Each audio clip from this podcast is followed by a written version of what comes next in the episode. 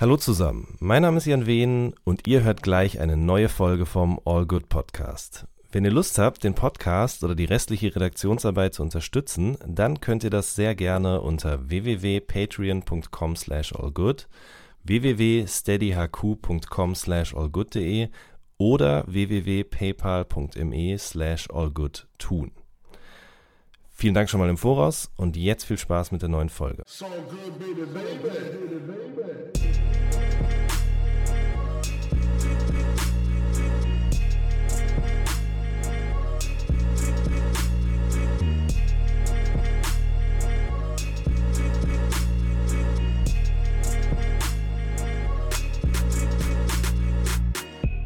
Hallo zusammen, mein Name ist Jan Wehn und ihr hört eine neue Folge vom All Good Podcast. Bei mir zu Gast bzw. zugeschaltet ist heute Mavi Phoenix. Ich grüße dich. Hallo. Hi. Äh, wir haben uns hier zusammengefunden in den Weiten des Internets, weil du gerade eine neue EP rausgebracht hast. Young Prophets 2 heißt die. Genau. Ähm, und über die sprechen wir ein bisschen, aber wir sprechen natürlich auch ein bisschen darüber, was bisher so in deiner musikalischen Karriere passiert ist und vielleicht auch davor. Weil die erste Frage, ähm, die ich tatsächlich an dich hätte, ist: Du bist ja in Linz groß geworden. Mhm. Ähm, wie war das denn, dort groß zu ähm, werden? Es ist halt äh, eine Stadt mit so es ist eher eine, es ist keine Kleinstadt, aber irgendwie auch schon, also 200.000 Einwohner. Mhm. Ähm, und ich bin quasi bei meiner Mama groß geworden, in einem Single-Mutter-Haushalt. Ähm, und es ist halt, äh, es ist halt eine gewisse Trostlosigkeit, die, glaube ich, von solchen äh, Städten ausgeht, von solchen Kleinstädten, weil irgendwie man hat halt nicht so mega viele Möglichkeiten und es scheint alles sehr begrenzt zu sein. Ähm, mhm. Und man mhm. muss irgendwie wegziehen, damit man irgendwie was, was Cooleres machen kann oder so. Ja, wann hast du das das erste Mal gemerkt, dass du vielleicht irgendwo wohnst, wo die Möglichkeiten begrenzt sind für das, was du gern machen willst? Sehr früh eigentlich, weil äh, mein Papa äh, immer Reisen mit mir gemacht hat, jeden Sommer so nach Amerika, Kanada. Mhm. Und dann habe ich äh, sehr früh gemerkt, so, also da war ich so zwölf Jahre alt oder so, das erste Mal in Amerika war. Und äh, da habe ich halt irgendwie gemerkt, dass es halt äh, 101 ist zu, zu Linz. Und mhm. ähm, dass auf jeden Fall äh, auch die Mentalität und so was ganz was anderes ist. Und ich wollte dann immer viel mehr von der Welt, irgendwie so.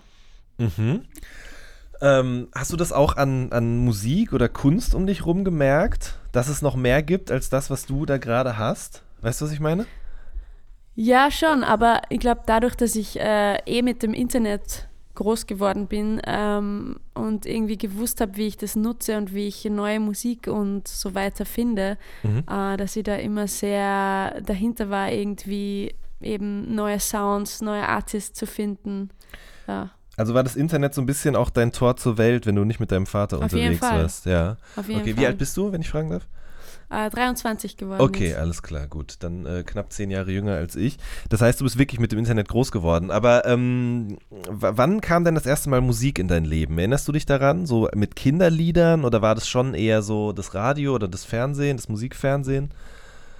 Äh, eher ja, mit, mit Musikfernsehen. MTV war äh, ein sehr wichtiger Faktor für mich. Also meine Mama hat mir das auch schauen lassen und so. Und da war halt Madonna, Britney Spears, Lucky, der Song war mein Lieblingssong mhm. äh, für lange Zeit. Und ich kann mich halt noch erinnern, dass, dass ich das immer voll verfolgt habe und für mich das einfach so Superheroes waren, mehr oder weniger. Und kann mich auch noch erinnern, wie ich dann das erste Mal einen MP3-Player bekommen habe, so, was dieser USB-Stick-mäßig. Mhm. Yeah, yeah. Und äh, und dann habe ich irgendwie mm, ein paar Songs raufgespielt, die ich so auf meinem Laptop gehabt habe. Und das war so einfach so eine Riesenoffenbarung, so dass ich da irgendwie jetzt jederzeit Musik hören kann. Und ja. Mhm, weil du eben nicht mehr warten musstest, bis ein bestimmtes Video im Fernsehen lief. Genau, ja. genau. Du, wenn du jetzt sagst, so Madonna, Britney Spears, das waren so Superhelden, was, was hat die denn zu so Helden gemacht? Die Inszenierung einfach so. Wenn du so ein Musikvideo siehst, äh, mit neun, acht oder noch viel jünger eigentlich, noch mhm. jünger. Mhm. Ähm, da war es irgendwie so, wer sind diese Leute? Warum haben die äh, so ein Leben und was, was passiert da eigentlich? Also das ist ja voll unecht für ein Kind, das irgendwie eben in Linz irgendwo aufwächst im, im Plattenbau und dann siehst du diese, diese Leute, die irgendwie in so einer Parallelwelt leben. Hm. Aber eigentlich eben nicht. Das ist dieselbe Welt und dann denkt man sich, ja, okay, wie komme ich da hin? Ja, okay, also, mh, dass du dann selber angefangen hast, Musik zu machen, war das dann eher dadurch motiviert, dass du gesagt hast, ich will selber künstlerisch was erschaffen, mich ausdrücken oder ich will auch die Möglichkeit haben, in dieser Welt zu leben, die ich da gesehen habe, schon als kleines Kind. Ja, schon, schon beides. Also auf ja. jeden Fall äh, die Liebe zur Musik einfach, die mich immer schon äh, begleitet hat. Also Musik ist einfach mein Nummer eins Hobby und einfach alles, was ich bin irgendwo. Aber schon auch immer dieses Gefühl, okay, ähm, diese Menschen, die oder Musiker, das sind für mich halt irgendwie Helden, wie gesagt. Mhm. Und habe auch immer das Gefühl gehabt, so denen wird auch äh, mehr erlaubt. So. Also da geht es jetzt auch um so Sachen eben, keine Ahnung, e egal was es ist, wie sie sich anziehen oder wen sie lieben oder weißt du, solche Sachen. Das war ja. irgendwie so, ja, okay, das ist halt ein Artist.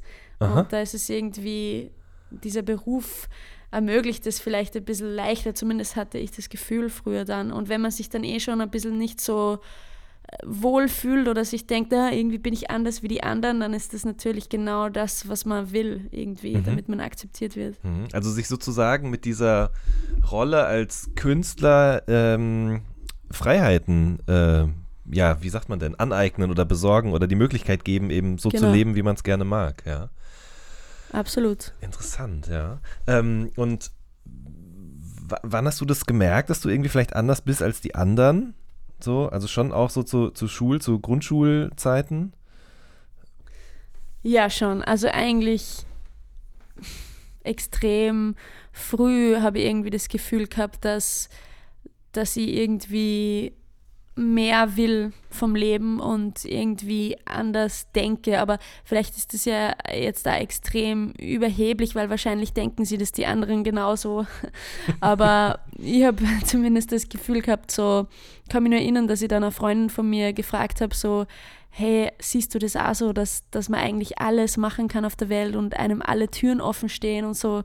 Und sie hat dann irgendwie so gesagt, so, na, das das glaubt sie nicht. So für jeden ist halt irgendwie sowas vorbestimmt und warum soll sie jetzt irgendwie mhm.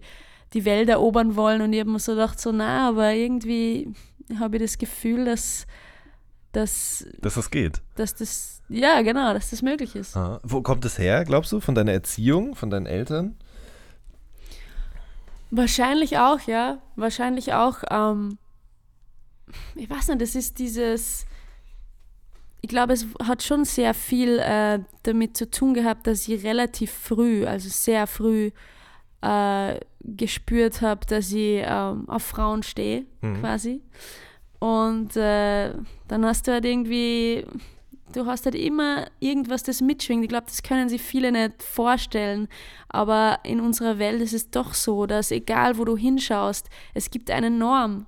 Mhm. Und wenn du dieser Norm nicht entsprichst, dann äh, bildet sich was in dir auf. Und ich habe das Glück gehabt, dass es bei mir nicht in äh, Frustration oder so umgeschlagen ist, sondern dass ich versucht habe, dass ich mehr daraus mache. So. Und das war, glaube ich, mein, mein großes, oder das ist mein großes Ding irgendwie im Leben, dass ich das irgendwie geschafft habe, das positiv umzuwandeln.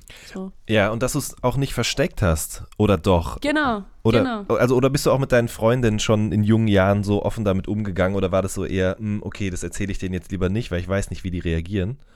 Beides, beides. Ah. Aber ich habe schon äh, immer versucht, äh, offen damit zu sein, weil ich gemerkt habe, dass mir besser geht dadurch. Ähm, aber natürlich muss man aufpassen, so wem man das erzählt. Und ähm, es war jetzt nicht so, dass ich überall rumgerannt bin, so, äh, habt ihr schon gewusst, mhm. sondern halt äh, Freundinnen, denen ich vertraut habe oder so. Und ja, genau. Mhm. Okay. Ähm, und ich meine, da, da werden ja auch Gedankenprozesse in einem irgendwie angeregt und man denkt dann so, okay, ist mit mir alles normal. Es ist natürlich alles normal Absolut. mit einem, ne? Aber das, das ja, will ja, ja irgendwie. Du weißt es halt, das kind Genau, du weißt so es genau. nicht genau und du willst es ja irgendwie in, dann auch rauslassen. War das dann auch so der Moment, wo du dann das erste Mal angefangen hast, irgendwie was zu schreiben? vielleicht noch nicht mal ein Songtext, sondern Tagebucheinträge oder waren das schon direkt Songtexte oder war das direkt Musik, in der du dich dann künstlerisch ausgedrückt und das vielleicht ein bisschen verarbeitet hast? Ja, es war eigentlich äh, immer ziemlich, also es war eigentlich, glaube ich, von Anfang an Musik. Ähm, und es war schon so, dass ich Texte gehabt habe, die so irgendwie das behandeln und so, aber es war irgendwie nie so, also ich war nie so der Typ für so Emo-Texte, also so jetzt emotional so, mhm, mhm. mega arg, sondern mehr so äh, Texte, die mir Power geben, also fast so als würde ich zu mir selbst sprechen und so und versuchen, ähm, mich selber aufzubauen. Also es ist echt extrem empowering mhm. eigentlich. Äh, genau, von Anfang an so. ich wollte gerade sagen, das ist ja bis heute eigentlich auch so, ne? Ich ja, meine, klar gibt es ein paar ruhigere Songs, aber ich finde, die Sachen, die du machst, haben immer schon eine ganz krasse Power und einen krassen Drive ja, auf jeden Fall. ja. ähm, ich überlege gerade, gab es denn in der Zeit, in der du dann so anfingst, Teenager zu werden und eben gemerkt hast, dass du auf Frauen stehst, gab es da irgendwie queere Vorbilder in der Popmusik? Oder ja, Lady Gaga. Da schon, ja, stimmt. Ja, wobei, ja. das stimmt, ja, richtig, klar. Ja. Erzähl Lady mal. Gaga war so ähm, eigentlich so der wichtigste Artist für mich für la lange Zeit. Also so vor allem so 14 bis 16 mhm. war das so äh, irgendwie glaube ich, da ging es gar nicht so viel um die Musik, schon auch, aber die hat mich auf jeden Fall einfach so extrem äh, berührt, so von den Speeches, die sie dann bei den Konzerten gehalten hat, hm. hin zu dem, der ganzen Fanbase, wo du dann irgendwie online äh, Kontakte schließen konntest, so mit, mit Leuten, die halt auch irgendwie queer sind oder so. Und das war so auf jeden Fall voll wichtig für mich. Mhm. Auf, ja, äh, ja. Wie, wie heißen nochmal ihre Fans? Little Monsters oder so, ne? Ja, genau, Little ja, genau. Monsters. Ich äh, habe auch immer noch eine E-Mail-Adresse, die was mit Little Monsters. Ach, okay. Das heißt, du konntest dich. Ach, okay, ja, verstehe. Heißt, das heißt, hast du dich echt dann tatsächlich auch mit Leuten aus dem Internet irgendwie äh, kurz geschlossen und ausgetauscht, so die du gar nicht im Real Life kanntest? Ja, ja, auf jeden Fall. Also, das war immer so, da gab es immer so Gruppen auf Facebook und so, das gibt es ja jetzt gar nicht mehr so wirklich. Mhm. Ähm, aber ja, das war schon äh, wichtig für mich, ja, auf jeden Fall. Ah, okay. Einfach mal zu kennenzulernen, dass das äh, eben wie du vorher sagtest, dass man normal ist. Mhm. Dass es irgendwie, weil eigentlich so äh, im Fernsehen oder so wird dir, gibt es jetzt da nicht irgendwie was, was dir hilft und du musst eigentlich als Teenager dann im Internet irgendwie nach Antworten suchen, meistens, was eh nicht so geil ist. Ja. Ja, aber es ist auf jeden Fall eine bessere Möglichkeit, als es komplett alleine mit sich auszumachen, wie es vielleicht noch davor absolut. irgendwie der Fall war. Ja, ne? absolut. Ja. Okay. So, und wann hast du dann das erste Mal richtig Musik gemacht? Also wann hast du das erste Mal einen Song geschrieben und irgendwie das gesungen, gerappt oder irgendwie aufgenommen? Wann fing das an? Das dürfte ähm, so richtig Songs, ich glaube so mit 13. Also am Anfang so mit 11 habe ich begonnen, äh, ein bisschen zu produzieren, Loops zu bauen. Da war eigentlich noch gar nicht so, hm, da habe ich noch gar nicht so viel gesungen, sondern eher so probiert irgendwie, äh, wie gesagt, Beats zu bauen und so, mhm. Instrumentals. Und ähm, dann, als mein Englisch irgendwie reif genug war, ähm, weil ich wollte nie auf Deutsch oder so schreiben, mhm. ähm, da habe ich dann habe auch Gitarre gelernt parallel und äh, meine ersten Songs waren eher so Singer-Songwriter-mäßig und auf MySpace gestellt mit 13 dann. Ja. Mhm. Ähm, dein Englisch ist auch deshalb so gut, weil du es, glaube ich, schon sehr früh irgendwie ähm, ja, beigebracht bekommen hast, ne? Im Kindergarten oder in der Volksschule? Ja, genau, genau, ja. Also bin in einen englischen Kindergarten gegangen und englische Volksschule. Das ist halt so ich bin mir jetzt nicht sicher, wie viel es tatsächlich gebracht hat, aber ich glaube, dass halt einfach diese äh, Connection äh, mit der Sprache mhm. auf jeden Fall da, dadurch immer schon da war und einfach keine Angst irgendwie vor der Sprache und alles schon mal ein bisschen gehört. So, naja, mhm. das war schon wichtig. Und also es hat sich auch nie irgendwie fremd angefühlt für dich, ähm, einen Text auf Englisch zu schreiben und eben nicht in der deutschen Sprache. Ja, genau, absolut nicht. Eher umgekehrt. Für mich war es immer so, wenn ich, also, also als ich ganz am Anfang probiert habe, so auf Deutsch auch kurz zu schreiben, ähm, war gleich für mich irgendwie, ist gleich festgestanden, dass das äh, voll komisch ist, so. Weil ich glaube, dadurch, dass ich immer englische Musik gehört habe, amerikanische. Also das hat gar nichts, glaube ich, mit meiner Ausbildung oder so zu tun, sondern eher von, von was ich Fan war. Und das waren halt einfach äh, Amerikaner.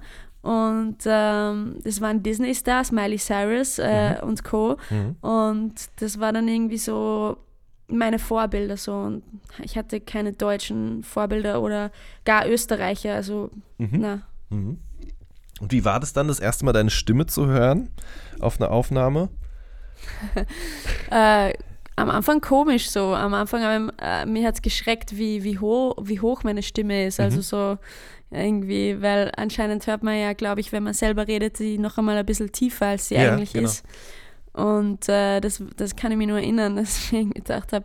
Aber ich habe äh, von Anfang an irgendwie das Gefühl gehabt, dass, dass ich Potenzial habe. Und äh, das ist, klingt jetzt vielleicht irgendwie ein bisschen überheblich oder so, aber es war extrem wichtig, dass ich das gespürt habe und an mich geglaubt habe und mir bewusst war, dass das nicht äh, wenig ist, was ich da zustande bringe mit mhm. 13, sondern ich habe gewusst, dass das irgendwie wohin gehen kann. Ja. Ja, das also ich meine, ich habe paar andere Interviews mit dir gelesen oder auch angeschaut und da, da hast du das ja auch schon mal gesagt und ich finde es wirklich beeindruckend, dass du in so jungen Jahren schon so ein Selbstbewusstsein hattest, zu sagen, das, das ist es so und ich weiß, dass ich was kann. Weil wenn ich so zurückdenke an mich, ich habe natürlich auch mit zehn Jahren mal irgendwie Backstreet Boys vom Spiegel getanzt oder so, aber das habe ich halt nur mit mir selber ausgemacht und ich habe mich immer nicht getraut, das irgendwie, weiß ich nicht, noch nicht mal meine, meine Familie durfte das irgendwie mitbekommen, aber für dich war ja, das irgendwie klar so, da, das ist was, da kann ich was, da bleibe ich jetzt dran?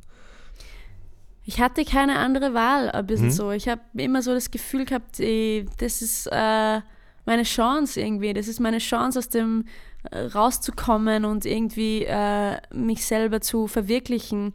Und ich glaube, da war immer schon so ein Drang in mir, dass ich mir gedacht habe, ähm, ich will sowieso nicht äh, äh, jetzt zur Schule gehen, studieren und dann irgendwie irgendwo arbeiten. Und, und für mich war das ja immer so, ich habe immer das Gefühl gehabt, in Österreich ist das sowieso alles irgendwie nicht erlaubt und so. Als Kind irgendwie habe ich mir gedacht, dass, dass die heile Welt ist irgendwie in Amerika drüben. Haha, jetzt ist es natürlich mhm. ganz anders. Aber damals habe ich halt irgendwie so gedacht, weil ich mich halt überhaupt nicht auskennt habe. Und das war echt immer so ein Ding von mir, dass ich mir gedacht habe, ich habe keine andere Wahl, also probiere ich das jetzt einfach, weil, mhm. ich, ja. Ja. Und wann kam dann so der Switch von Gitarre spielen, singen zu Loops bauen und eben das Ganze vielleicht auch mit ein bisschen mehr Hip-Hop-Einschlag oder anderen Einflüssen zu verbinden? Um, ähm, ich glaube, äh, wie es mir dann immer gefreut hat, in Gitarrenunterricht zu gehen, weil ich einfach faul war. Das war trotzdem äh, ist ein großes Ding von mir. Ähm, durftest du denn, Entschuldigung, durftest du denn da ähm, auch eigene Sachen spielen oder war das eher so ja. aus dem Liederbuch? Na, das war voll cool eher so. Das war, also ich habe E-Gitarre gelernt ähm, mhm.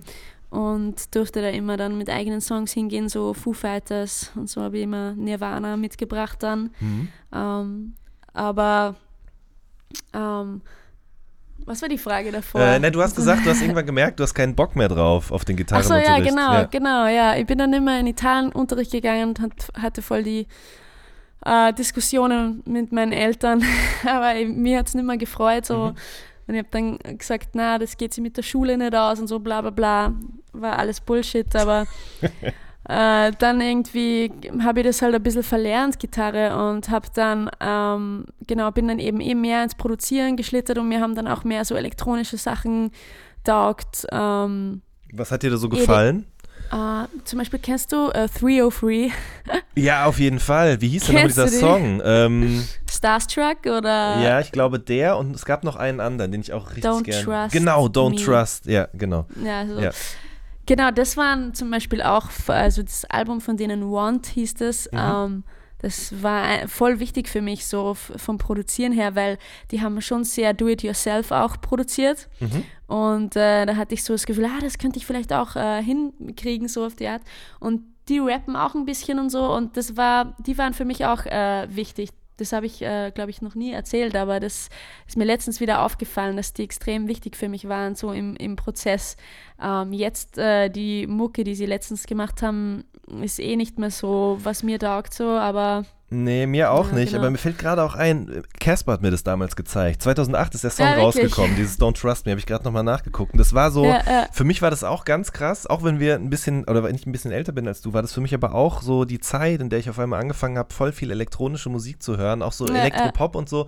Und das war für mich total die Befreiung, weil ich auf einmal andere Sachen als Rap hören konnte und mich dabei gut fühlen durfte, weil das irgendwie auch erlaubt war mittlerweile. Ne? Das war irgendwie so die ah, Zeit, voll, voll. wo irgendwie auch in Amerika voll viele Leute ähm, mit dieser Art von Musik äh, experimentiert haben. Deswegen äh, habe ich diesen Song zum Beispiel ganz krass noch abgespeichert. Wahnsinn. Zehn Jahre ist der auch schon alt. Ja, voll. Und das war echt, äh, aber für mich war es eher so, ich habe davor eigentlich nicht wirklich Hip-Hop oder Rap Mhm. gehört vor 303. Nur dann äh, durch die irgendwie habe ich auch irgendwie dann meinen Flow abgeswitcht ein bisschen bei meinen Produktionen Ja. und ähm, bin dann irgendwie mit, mit 16 hat es dann so richtig angefangen, so Kanye, Big Sean, Mhm. ähm, das waren eh so, wer noch, fällt mir gerade keiner ein, aber ja, Kanye war wirklich auch extrem wichtig für mich. Also äh, Was von ihm? A Beautiful Dark Twisted Fantasy. genau, Dark Twisted Fantasy, ähm, das war eigentlich so, dass bei, bei mir war es gar nicht so 808s und Heartbreak, das war zu früh irgendwie Mhm. bei mir. Äh, das ist, wann ist das rausgekommen? 2008 oder so? Äh, ich glaube ja. Ja, ja.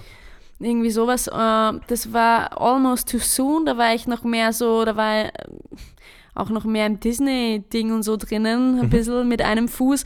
Und dann äh, erst bei äh, Beautiful Dark Twisted Fantasy bin ich so richtig dann äh, drauf reingekippt. So, das Album ist auch äh, sehr wichtig für mich. So, das, Genau, Ähm, und dann- was denn daran an dem Album? Also kann, kannst du das so runterbrechen oder benennen? Gibt es da spezielle Songs oder vielleicht Ja, eher die äh, Art und Weise, wie er mit Samples gearbeitet hat? Oder? Ja, schon auf jeden Fall die Art und Weise, wie er mit äh, Samples gearbeitet hat, aber auch so lyrisch und so was halt so das erste Mal, dass ich äh, jemanden so reden habe hören, so ehrlich. So, Mhm. das, das kannte ich nicht, weil die Musik, die ich davor gehört habe, war trotzdem sehr, wie soll ich, äh, unpersönlich trotzdem auf eine Ja. Art und Weise. Und, und da hatte ich das Gefühl, boah, der erzählt einfach voll äh, von seinem Life und wirklich über seine echten Gefühle und das und ja, zum Beispiel Runaway, eher- eher der traurigere Song eher, Ja.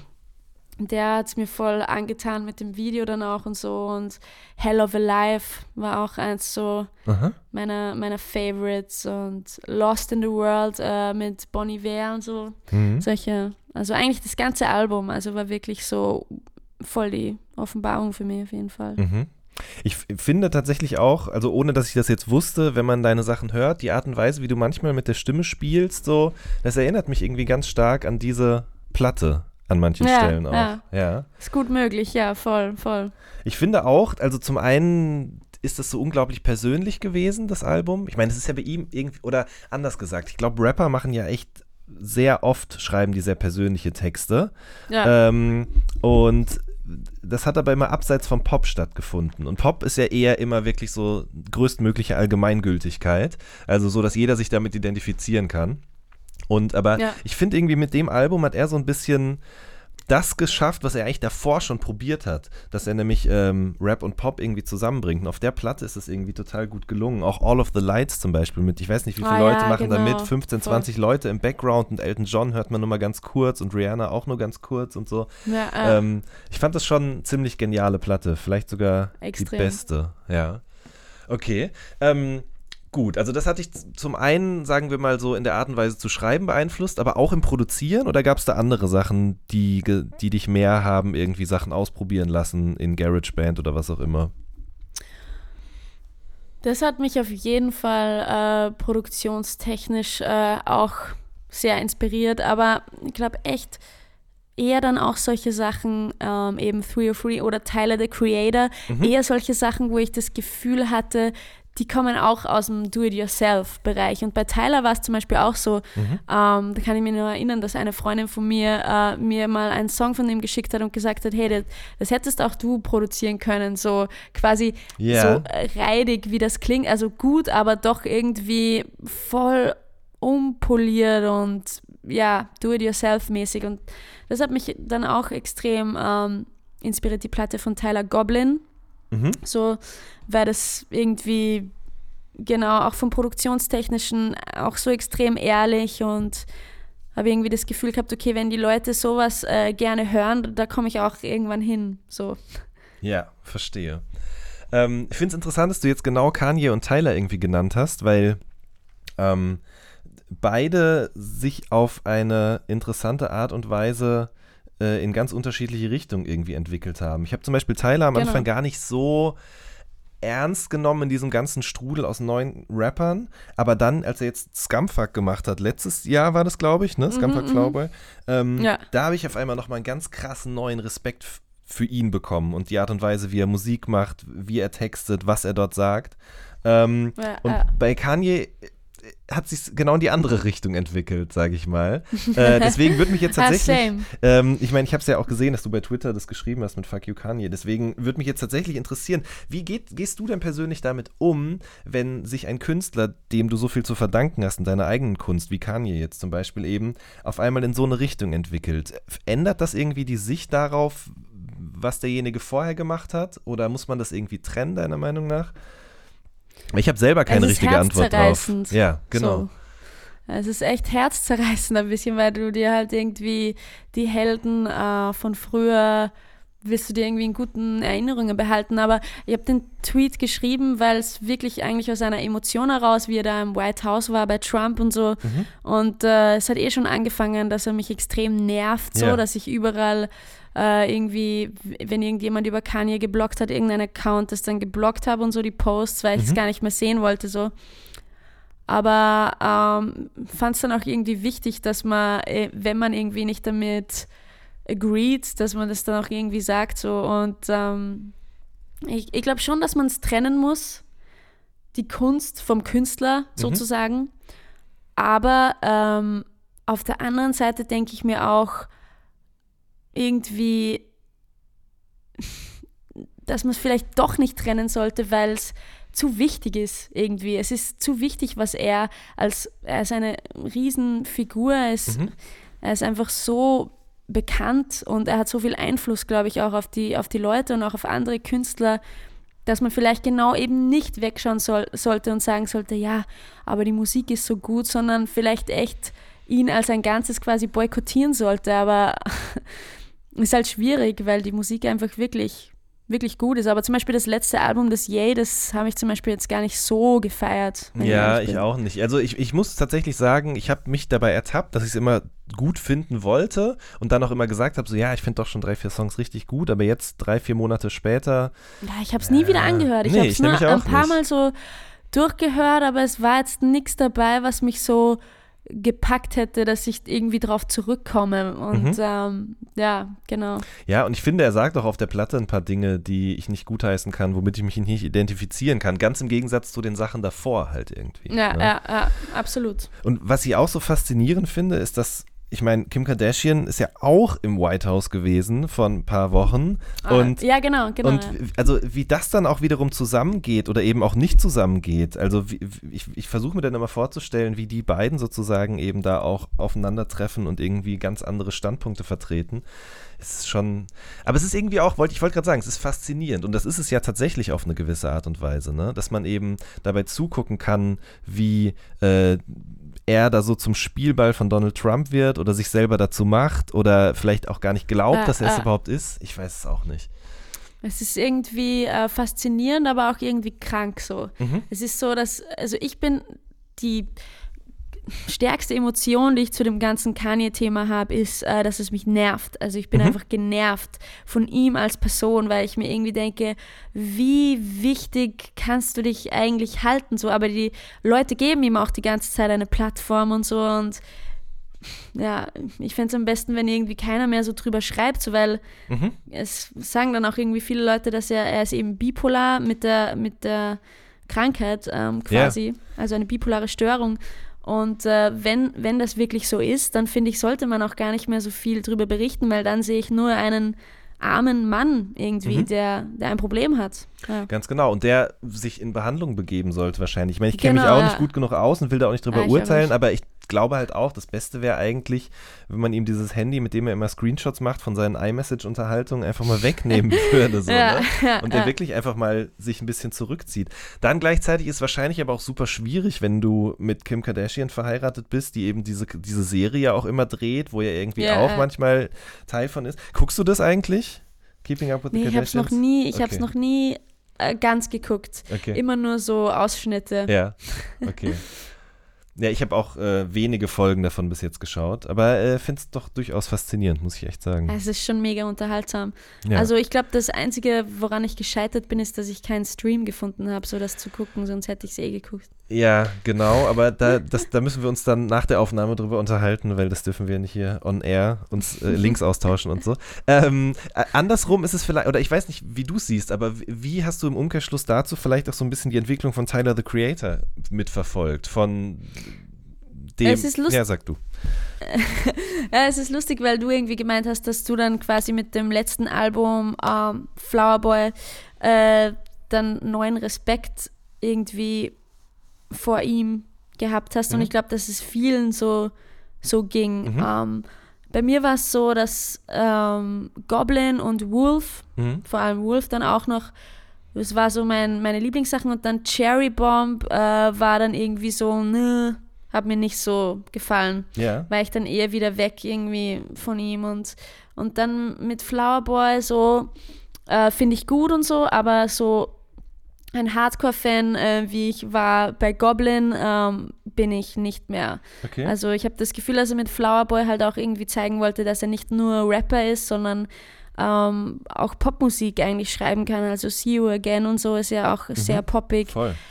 Und ähm, genau, aber was mich so fasziniert hat an Tyler war auch äh, auf, auf Goblin diese reidige Produktion und diese krassen Lyrics und so. Das war halt sowas, womit du echt so äh, Superfans an dich bindest, wenn du so viel irgendwie äh, preisgibst, glaube ich. Und äh, Flower Boy ist halt mega gut, mega gutes Musikstück, aber ja, na, ist schon, ist schon, ist schon gut so. Ich habe, ja, also das, das ist wahrscheinlich einfach Geschmackssache. Ich habe irgendwie das Gefühl, ich habe mir dann auch nochmal, er hatte doch so einen Instagram-Account, den er quasi die ganze Zeit mit äh, so Videos aus dem Studio befüllt hat, während er Genau, an diesem ja. Album gearbeitet hat, aber keiner hat das so richtig mitbekommen. Und, ähm, und dann nach der Veröffentlichung vom Album hat er das dann irgendwie mal gepostet oder ich weiß nicht, ob es bei Fader oder Complex war oder so. Und dann habe ich mir diese Videos alle angeguckt und dann gab es doch auch noch so mehrere lange Interviews und ich habe irgendwie so das Gefühl gehabt, dass er da mit diesem Album so total bei sich ist und genau das macht, wonach er sich gerade fühlt. Aber wahrscheinlich ist das Ja, vorher ja. genauso gewesen, sonst hätte er das ja nicht gemacht.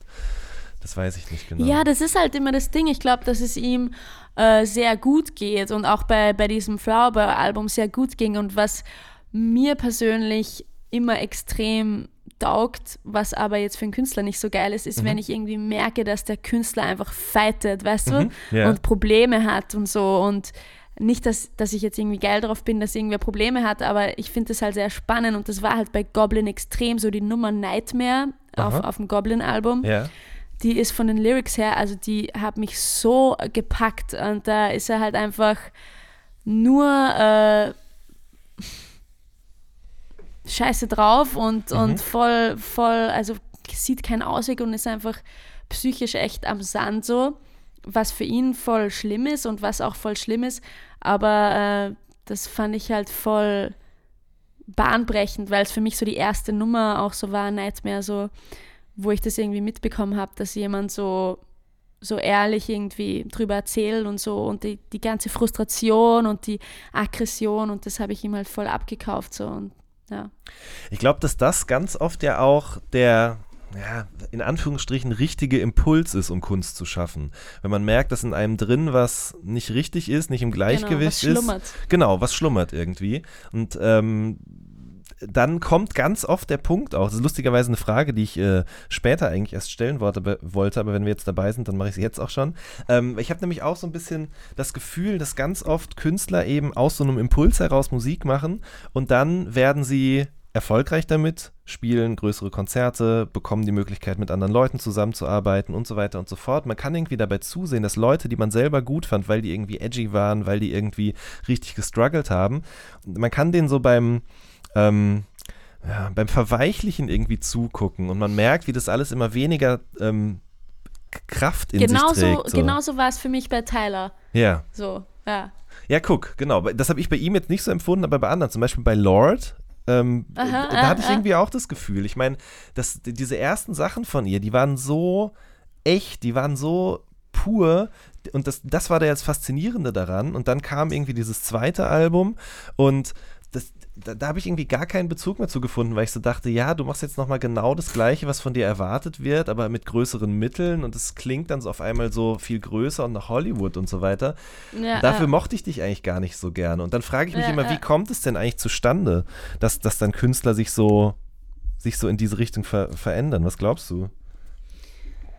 Ja, eh wie du sagst, so ähm, am Anfang macht man irgendwie Musik, weil man das Gefühl hat, man hat was zu erzählen oder man hat etwas zu geben und ähm, oft ist das halt, äh, sind das äh, negative Gefühle, die man vielleicht in sich trägt ähm, und die man irgendwie ausmerzen zu versucht mit der Musik und ich glaube, das merken die Leute auch so, Ja. wann eine Musik ehrlich ist und wann es einfach nur irgendwie ist, so hey, okay, ähm, schreiben wir irgendwie jetzt, jetzt einen erfolgreichen Song, einen Hit so, Mhm. aber ohne irgendwie Substanz und, und ohne, genau, ohne eine Story. Und es muss, es muss nicht immer so die, die Riesen-Story sein. Ich glaube, bei mir ist es eher so, dass in, in meinen Lyrics spiegelt sich vielleicht gar nicht so viel wieder wie in dem ganzen Song selbst so, weil es halt irgendwie der, meistens bei mir so der ganze Song, also, also der Song an sich irgendwie etwas vermittelt, eh wie vorher gesagt, so Empowerment oder so. Man Mhm. merkt halt einfach,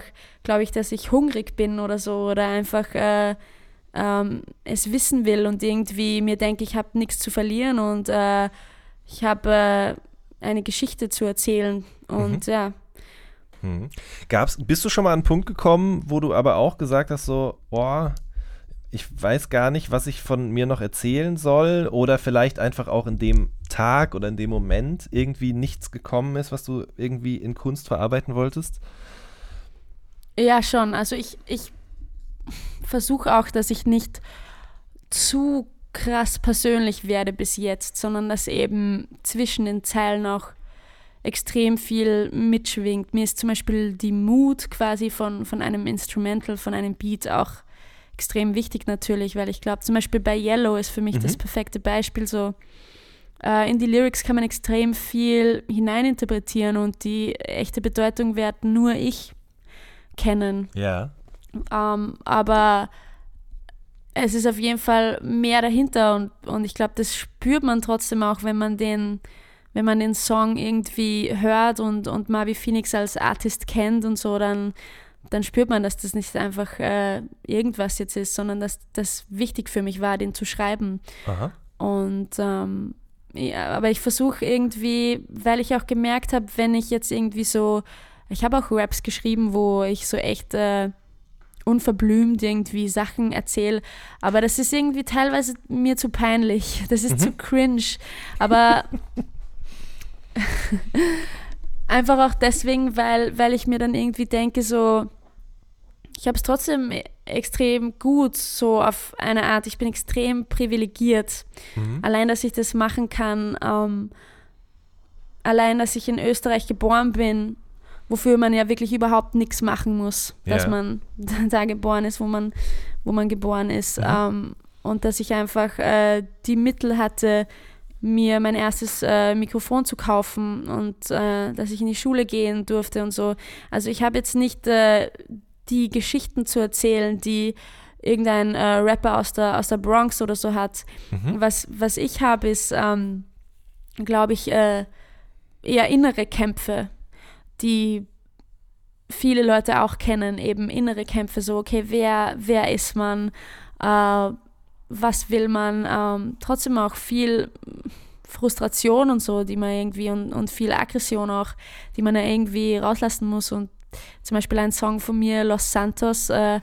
wo ich dann fast eine Minute lang nur Fuck you ins Mikro schreie, so, Ja. das ist lustig, aber ähm, was muss passieren, dass, dass, da, dass sowas passiert, muss man sich trotzdem fragen, so, weißt du? Aha, aha. Es ist halt äh, lustig und die Leute finden es irgendwie cool und boah, ja, die, die schreit da irgendwie rein so, aber ähm, da ist auch mehr dahinter als nur, hey, ich bin jetzt äh, irgendwie ein lustiger Clown mhm. und stelle mich jetzt hin und schreie irgendwie Fuck you rein, sondern äh, in dem Moment äh, war ich echt einfach extrem äh, frustriert äh, mit meiner Rolle, die, die ich damals irgendwie, also das war eh vor ein paar Monaten erst, mhm. in den Medien und so zugeschrieben bekommen habe vor allem in Österreich so diese neue Popgöre und äh, der ganze Hate, der trotzdem, den man trotzdem als Frau, bin ich überzeugt, äh, nochmal doppelt und dreifach äh, zu spüren bekommt äh, in diesem Business. Mhm. Und das war halt genau sowas wollen, wollen die Leute halt auch nicht sehen. So, genau sowas wollen einige Männer nicht sehen. Irgendein ein junges Mädchen, das sich jetzt da hinstellt äh, und in Anführungszeichen maskulin da jetzt irgendwie zu schreien beginnt und mhm. äh, irgendwie aufmüpfig wird. Und genau das war auch äh, meine Intention dahinter, so fuck you. Mhm. Ja, ähm, ich finde es so krass. Also kannst du es nochmal eben kurz ein bisschen erläutern? Also wie du eben dargestellt wirst in der Öst österreichischen Presse oder dargestellt wurdest eben so als, als, als Popgörer hast du gerade gesagt. Aber vielleicht kannst du es nochmal ja, ein bisschen genau, genau so. erklären. Ja, man liest halt so Sachen, äh, sorry, warte kurz mein Mikro. Man liest halt so. Sachen, wo man sich echt äh, fragt, so ob die Leute sich eine Sekunde beschäftigen mit dem, was man tut. Zum mhm. Beispiel so die österreichische Miley Cyrus. Und ähm, ja, genau, danke. Das mhm. ist halt so ähm, wirklich gar nichts gegen Miley Cyrus. Das war auch einer meiner, meiner Kindheitsheldinnen. Genau, ja ja. ähm, aber das ist halt einfach genau nicht das, was man ist. Ähm, und da fragt man sich halt, ob, ob die Leute irgendwie andere Sachen für Frauen auch vorgesehen haben oder ob man sie eben so reinzwängen will, so weißt du. Mhm. Und da war zum Beispiel, äh, letztes Jahr war ich bei den Amadeus Awards in Österreich mhm. äh, nominiert als, äh, oder vor zwei Jahren sogar, ähm, Best Female Act.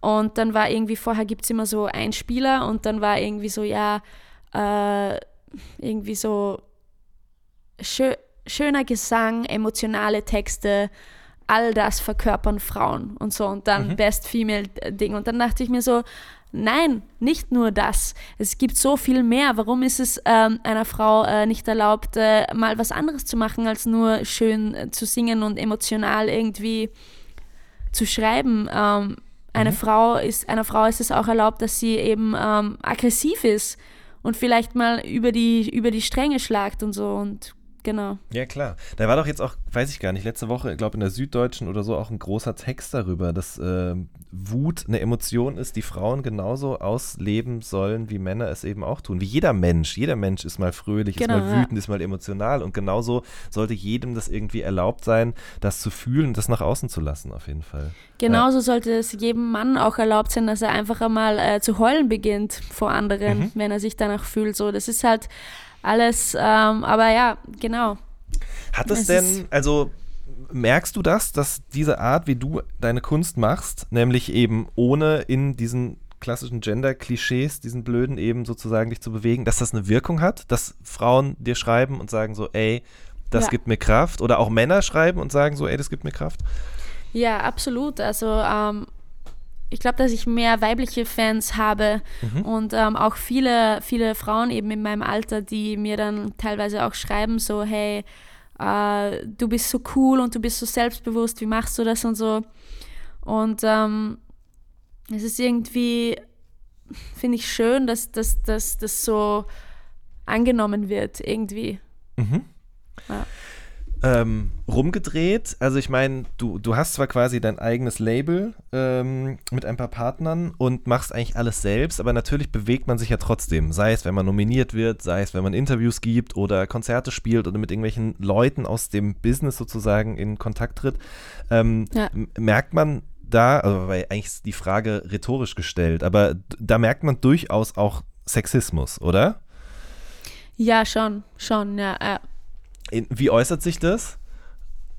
Es, es ist halt äh, eben einfach so in der, in der Art und Weise, wie mit mir kommuniziert wird teilweise. Aha. Oder dass ich einfach zum Beispiel, wenn ich irgendwo ein Interview habe ähm, und dann versucht mir der Kameramann zu erzählen, wie, ob, ob ich meine Songs eh mixen und mastern lasse, wo ich mir echt so dachte, so, hä? was glaubst du? Und er so, ja, weißt du, warte, da gibt es nämlich nicht nur MP3, da gibt es auch Wave und so. Und ich so, ah.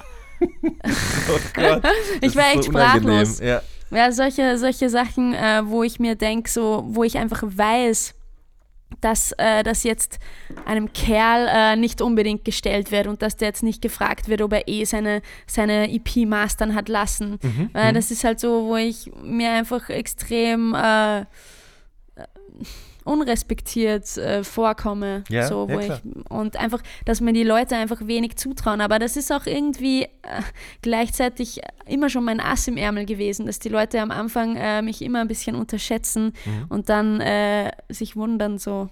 Ja. das kann auch cool sein. Ja, verstehe. Äh, du warst äh, diesen Sommer auch in L.A., ne? Und genau, hast ja. so Song, ja, wobei, was hast du gemacht? Du hast bei Copenhagen Records gesigned, richtig? Genau, ja. Und die machen, die kümmern sich quasi, erklär das doch mal bitte kurz. Also du hast ja quasi dein eigenes Label, aber eben für äh, andere Märkte signst du dann nochmal woanders? Genau, genau perfekt erklärt okay. eigentlich. Und mit äh, Copenhagen Records haben wir für äh, die nordischen Länder quasi gesigned. Mhm. Ähm, die kümmern sich da jetzt als Label drum. Ähm, um Mavi Phoenix und die haben immer jedes Jahr die Copenhagen Mansion in LA. Mhm. Also es ist wirklich eine Mansion, eine Villa und ähm, genau, da war ich dann dort und habe äh, Sessions gehabt mit verschiedenen Produzenten. Genau, ja. Songs geschrieben. Ja. Und äh, inwiefern war das dann anders als zu den Sachen, die du mit äh, Alex zusammen machst, mit Alex the Flipper?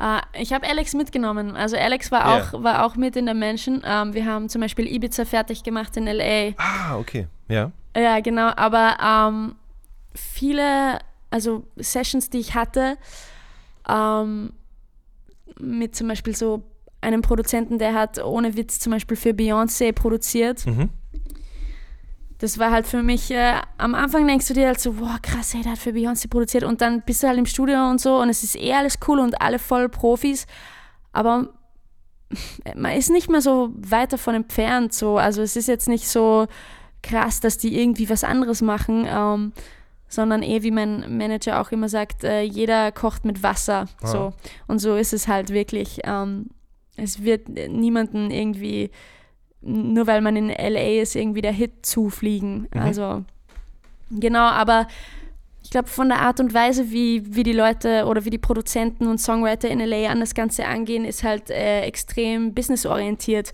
Und das meine ich jetzt gar nicht äh, degradierend mhm. oder so oder irgendwie so, ja, die kümmern sich nicht um die Kunst, sondern die, das ist halt deren ihr Job, das ist ihr Business und da wird zwei Stunden Session gemacht und dann kommen die nächste dran und in den zwei Stunden wird einfach extrem Gas gegeben und ähm, ist halt teilweise in Berlin oder Wien hat man halt Sessions, die dauern halt den ganzen Tag, dann geht man noch gemeinsam was essen und so und chillt im Studio und in LA war es halt echt eher so äh, Fließbandarbeit, aber ähm, ich kann mich gar nicht entscheiden, was ich besser finde, weil ich muss sagen, ich fand es auch cool, wirklich gezielt einfach zwei Stunden zu sagen, okay, das ist jetzt der eine Song, mhm. äh, an dem arbeiten wir jetzt ähm, und nicht immer so hin und her fliegen, so, ja, wenn uns da jetzt nichts einfällt, dann gehen wir wieder zurück zu dem und so, sondern echt irgendwie, ja, das ist schon auch cool. Ja. Ähm, und warst du, du hast ja ganz am Anfang erzählt, dass du mit deinem Vater mal in Amerika warst und so, wart ihr da auch in LA damals schon? Ja, da waren wir kurz in LA. Okay, ja. und wie hat sich das dann, dein, dein, deine Sicht auf, die, auf dieses Land oder auf diese Stadt eben irgendwie verändert, dann eben jetzt, äh, weiß ich nicht, 15 Jahre später oder 10 Jahre später? Naja, wenn man, also damals, als wir in LA waren, fand ich es voll langweilig so, als, als Zwölfjährige so. Es ist ja auch nichts. Da sind nur Aha. lauter Autos und Parkplätze und äh, ich dachte mir so, ja, LA, die, die krasse Stadt und so und der Walk of Fame ist einfach irgendein Gehsteig so mit äh, Kaugummis irgendwie überall. Es war irgendwie so, ja, okay. Aber ähm, jetzt natürlich, wenn man dann äh, quasi nach LA kommt und wirklich äh, in Studios in, in Hollywood ist und so und, und mit Leuten abhängt und so, in, in denen ihren Willen und so ist natürlich was anderes, ist auf jeden Fall geiler, ja. Mhm. Ähm, Gab es an dich eigentlich auch schon Songwriting-Anfragen, dass Leute gesagt haben, so, ey, wir finden deine Sachen gut, magst du auch mal für uns was schreiben? Ja, gab's schon, ja. Und machst du Oder das? Gibt es. Ja. Äh, ich hab's, äh, so, warte, lass mich überlegen, aber nein, ich habe es äh, so eigentlich noch nie äh, gemacht. Okay. Ähm, aber ich bin auf jeden Fall offen so, also wenn es irgendwie, wenn ich das Gefühl habe, das passt so Ja. und, und ich auch Zeit habe dafür, dann ähm, würde ich es auf jeden Fall machen. Also Ah, ich glaube, Songwriting ist einer meiner Stärken. okay. Ähm, eine Anschlussfrage an diese Amerika-Geschichte noch. Ich meine, du warst ja vor längerer Zeit schon mal irgendwie im Fader und so weiter und so fort. Ähm, gehen die Medien, begegnen die einem da eigentlich anders, als es äh, deutschsprachige Medien in Deutschland, Österreich oder so tun? Hat, merkst du da einen Unterschied? Ähm, ja, schon einfach von dem her, dass denen das jetzt eher egal ist, ob man, also ihnen ist es nicht egal, dass man aus Österreich kommt, aber zum Beispiel in Deutschland ist es halt so, ja, diese Österreicher-Welle und so Mhm, und das mhm. wird dann immer groß geschrieben. Ähm, oder dass ich mit Bilderbuch auf Tour war oder so oder irgendwelche Connections zu irgendwelchen anderen Artists. Ähm, das ist dann eher ähm, international natürlich nicht mehr so der Fall. Ja, klar. Ja. Ja. Okay, aber ansonsten. Aber ansonsten eigentlich, äh, ich habe das Gefühl gehabt, auch in LA und so, dass die Leute ähm, es ein bisschen schneller checken. Ähm, jetzt nicht so von den Fans her oder so, überhaupt nicht, sondern eher von, eher von den Medien her, so dass man das Gefühl hat, okay, ähm, die wissen, wo sie mich einordnen und die kennen auch Mhm. andere Female Artists, die ähnlich sind oder so Ja. oder wo ich hin will, wo ich teilweise das in Österreich oder Deutschland das Gefühl habe, dass sehr vielen Leuten sehr schwierig fällt, mich einzuordnen oder die sehr skeptisch sind, so weil sie nicht ganz checken, so was das jetzt ist, Marvi Mhm, Phoenix mhm. oder und das habe ich in LA das Gefühl gehabt, dass das dass ich besser verstanden wurde, so Ja. mit meiner Musik. Man ja. muss sich weniger erklären. Es ist selbstverständlicher. Absolut. Ja, Man muss okay. sich viel weniger erklären. Es ist so, ah, okay, ja, du machst äh, this type of music und äh, Ja. du bist so, okay, ja, Aha. easy. Okay, cool. Ja. Ähm, habt ihr eigentlich das äh, Ibiza-Video auch in LA gedreht? Nee, ähm, quasi die Benitas-Seite wurde äh, in Barcelona gedreht und meine, wo ich im, im Auto sitze, in äh, Berlin. Ach was, okay. Ich, ich muss wirklich sagen, deine Seite auf dem Parkdeck in dem Auto und so, bin ich fest von ausgegangen, wie dass es LA ist. Aber nee, das ist Berlin. Habe ich Ja. jetzt gesagt, Benitas Seite wurde in Ibiza gedreht? äh, nein, sondern In Barcelona, Barcelona, gell? genau. Ja, Ja, okay, habe ich hier gesagt, ja, ja, genau. okay, ja, wobei da, da habe ich das schon vermutet, da dachte ich Ibiza oder irgendwie sowas, weil diese Strandliegen, die gibt es, glaube ich, echt Ja, nur an genau. Stränden in Europa irgendwie. Genau, Ja. ja. Geil. Ähm, unter dem Love Long Time Video, da stand ein Kommentar, ähm, und da stand drin, so trashig, dass es schon wieder gut ist. Ähm, sag mal was dazu.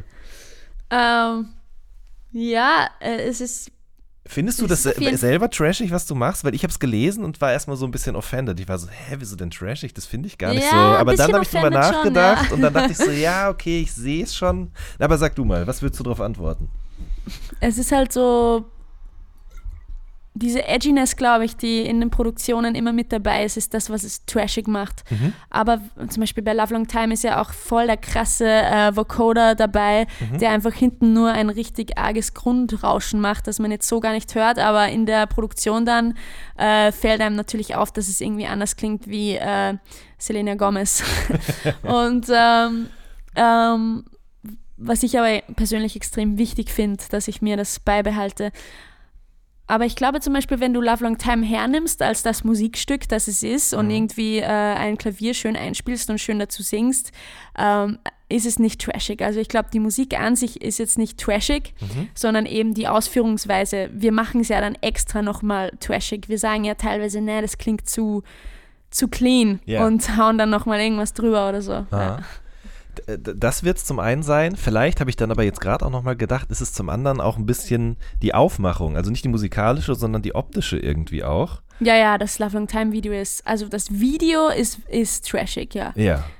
Ja, das Video ist auf jeden Fall ähm, einfach äh, Digicam ähm, filmen und keine Ahnung, das ist überhaupt nichts dahinter. Ja. Also schon, aber jetzt kein Team oder so. Nee, aber das macht ja den Charme auch aus davon, finde ich. So. Und Ja, dann vor äh, allen Dingen genau. finde ich es aber auch geil, dass halt beides funktioniert. Also, dass es eben auch Sachen gibt, die eher ein bisschen hochglanzartig sind, die aber trotzdem nicht so pop-professionell daherkommen. So. Ja, ja genau. Ähm, aber was auch noch trashig sein könnte in den Augen mancher Leute, ist vielleicht die Art und Weise, wie du dich anziehst. Deine Shirts, Accessoires, Schuhe und so weiter und so fort. Und ich, also ich meine, ich bin jetzt 33, 32 bin ich ähm, und ich fange jetzt langsam an, nicht mehr alles zu verstehen, was jüngere Leute sich anziehen oder wie sie sich kleiden. Äh, aber ich finde es trotzdem immer noch mega interessant. Äh, was glaubst du, wo das herkommt? Also diese Art von Shirts oder irgendwie auch, du hast auch neulich mal irgendwie auf Instagram, habe ich gesehen, so ein langes Hemd mit so Flammen drauf oder mit so einem Drachen drauf an oder so zum Beispiel. Ja. Äh, oder diese schmalen Sonnenbrillen, so Dad-Shoes und so. Was glaubst du, warum, warum mögen das Leute um die 20 rum so gerne? Keine Ahnung. Ich glaube, es ist einfach. Ähm, bei mir glauben immer viele Leute, dass das irgendwie voll ausgecheckt ist oder so, aber die Wahrheit ist wirklich, dass Mode ist, war eigentlich nie so was, was mich voll interessiert hat. Mhm. Ähm, ist es auch jetzt nicht so voll. Also ich glaube, es gibt viele Leute, die viel mehr über Mode wissen und, und sich noch cooler anziehen oder so. Mhm. Und die soll es auch ruhig geben. So, ähm, aber für mich war eher immer einfach so, okay, äh, wo fühle ich mich wohl drin so. Und natürlich so Secondhand und so finde ich halt cool, weil jedes Teil, das du dann hast, ist halt irgendwie unique. Das hat halt niemand anderer Mhm. meistens. Und äh, ist auch gut für die Umwelt auch trotzdem. Stimmt, auf jeden Und- Fall, ja. Und äh, genau, deswegen äh, irgendwann habe ich angefangen, eigentlich nur mehr Secondhand zu kaufen so Mhm. oder fast nur mehr. Und äh, jetzt bei den Schuhen und so ist es so, dass ich äh, mittlerweile schon auch sehr viel geschickt bekomme und so. Mhm. Also ich gehe echt eigentlich selten einkaufen, weil wenn man dann irgendwie auch so Musikvideo dreht und so, dann gibt es ja Stylisten, die da irgendwie mithelfen Klar. und dann kann man sich irgendwas behalten und so. Ja, genau. Also ich verschwende echt, also verschwende, aber ich verbringe echt nicht viel Zeit, so dass ich mir irgendwie Styles auschecke oder so. Mhm. Sollte ich vielleicht wieder mal mehr.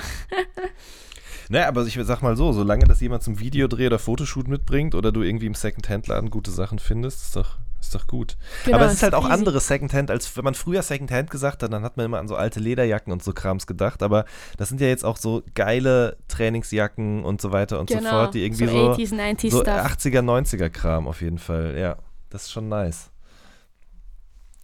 Ähm, wir sind ja fast schon am Ende angekommen tatsächlich. Und die obligatorische Frage stelle ich jetzt nicht nach dem Album, sondern äh, eher die Frage danach, warum denn bis jetzt immer EPs? Ähm, ja, das Album, äh, das ist eine gute Frage eigentlich. Aber eigentlich auch nicht, weil ich habe mir auf jeden Fall was dabei gedacht, dass ich ähm, jetzt noch eine EP mache. Quasi ein Sequel zu Young Prophet. Jetzt Young Prophet 2. Ähm, es ist eigentlich, wenn du jetzt beide EPs hernehmen würdest, ähm, hättest du auch ein Album. Aber eigentlich, wenn ich ganz ehrlich bin, die, der Nummer eins Grund war, dass man einfach jedem Song die Chance gibt, äh, zu scheinen. Ich habe ja auch wirklich äh, fast alle Songs released als Single von Young Prophet 2. Und ähm, ich glaube, dass auf dem Level, auf dem ich mich bewegen will, äh, jetzt ein Album rauszuhauen, äh, ein Flop wäre. Das würde vielleicht in Österreich gut gehen, Deutschland vielleicht ein bisschen. Aber ich möchte, dass es überall gut geht und deswegen äh, warte ich da noch. Okay, wunderbar. Mavi, ich danke dir wirklich sehr für deine Zeit. Es hat äh, sehr viel Spaß Ja, gemacht. danke es war dir. sehr interessant.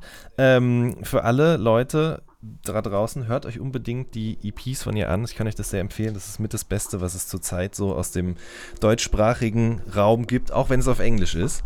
Ähm, das war eine neue Folge vom All Good Podcast. Wir hören uns in der nächsten Woche. Macht's gut. Tschüss.